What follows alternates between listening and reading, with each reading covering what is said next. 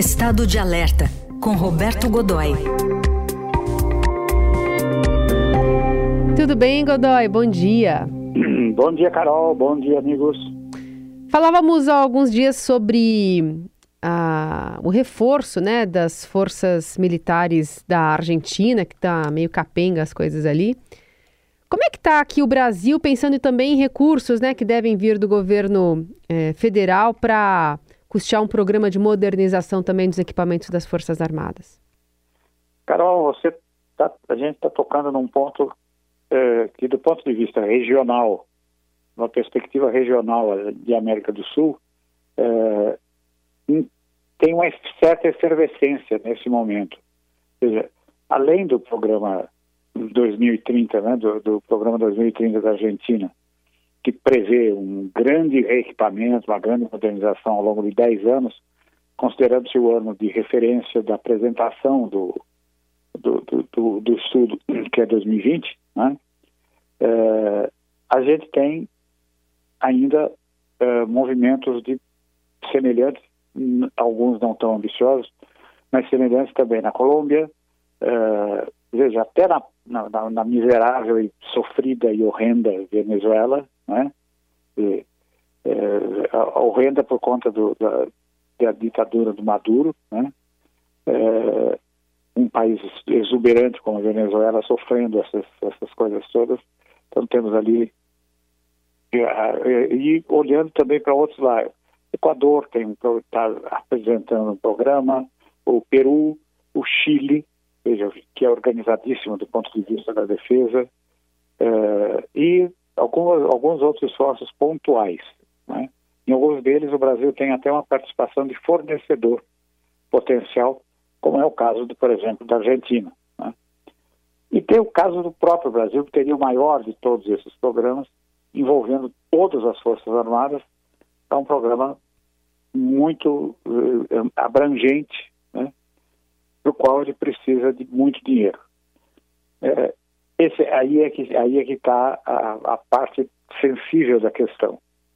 É, de onde é que vai sair esse dinheiro? Não é por coincidência que é, nos últimos 15 ou 20 dias a mídia de maneira geral, os jornais e, e outras, mídias, inclusive as eletrônicas, andaram divulgando, ou seja, as Forças Armadas tomaram iniciativa eh, de fazer chegar, eh, dos seus próprios seus contatos internos, e também eh, concordaram pela primeira vez em muito tempo em, abrir informações, essa coisa assim, a respeito dos programas que estão sendo desenvolvidos aqui. A gente tem que lembrar que tudo isso começa lá no longínquo 2007, com a, ainda na administração do Lula, na, na, na administração 2 do presidente Lula, quando ele eh, implantou, ele e o, o, o então ministro da Defesa, Nelson Jobim, implantaram um programa de renovação dos recursos de defesa, né, eh, em que havia programas prioritários. Era uma, era uma outra realidade. A, a economia estava bombando, você tinha não diria sobra de dinheiro, que nunca há, né? mas havia possibilidade de compra de, de, de, desenvolvimento interno, de investimento, sobretudo as Forças Armadas são muito competentes nisso, em desenvolvimento interno de tecnologias, de conhecimento sensível, enfim. E esses programas, que eram muitos naquele primeiro momento, a gente não vai agora colocar tudo isso em discussão aqui, foram sendo reduzidos ao longo do tempo a prioridade, prioritários e tal, e hoje eles estão, tem eixos que a gente conhece, que é o programa de submarinos, da, da novos submarinos convencionais uh, da Marinha, e o início do projeto, o reinício, a retomada, a manutenção do projeto do submarino nuclear, de propulsão nuclear, né?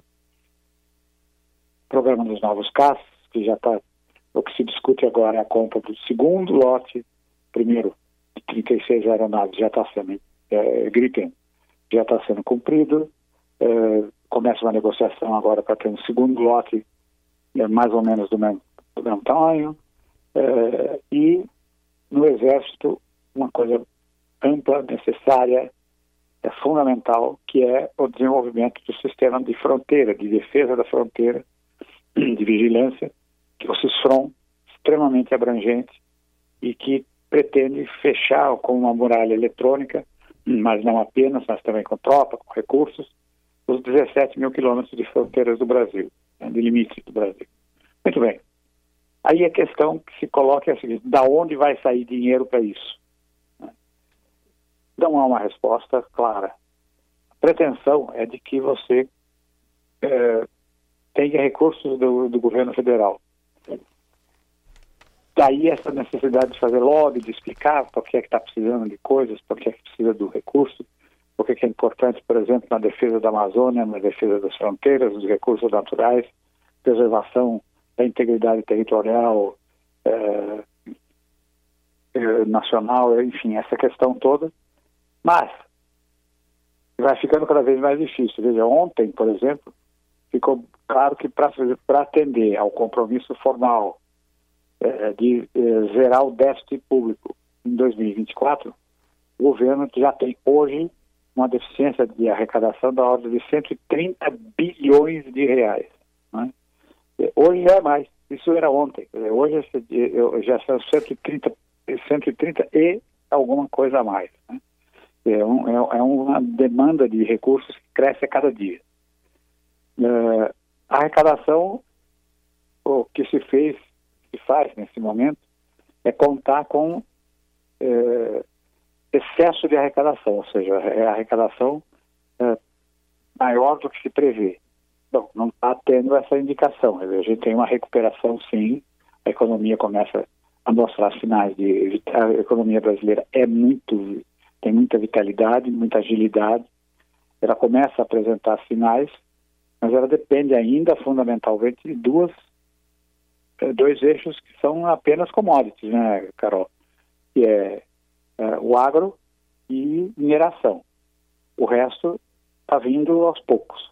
E algumas coisas ainda estão andando para trás. Por exemplo, a, a, a indústria de ponta eh, não, não cresce, eh, e ao contrário, só vem sofrendo, é, só vem sofrendo dificuldades ao longo dos últimos, e isso estou sendo otimista nesse cálculo, ao longo dos últimos sete anos eu acho que o tempo é até maior do que esse. Né? Então, a gente precisaria ter quanto de dinheiro hoje? Cerca de 53 bilhões para serem compromissados, pra, apenas para manter o que se pretende fazer com o plano de consolidação e expansão necessária uh, dos recursos de defesa. 53 bi? 53 bi. Bastante. 53. É muito dinheiro. Né? Principalmente se você levar em conta que você constrói uma creche com 3 milhões. Né? Eu não estou falando, uma, não é uma creche, aquela creche que é um, um, uma, um prédiozinho, um barracão, um armazém que você converte. Não. Uma instalação bacana, com todos os recursos, você precisa de 3 milhões. Né?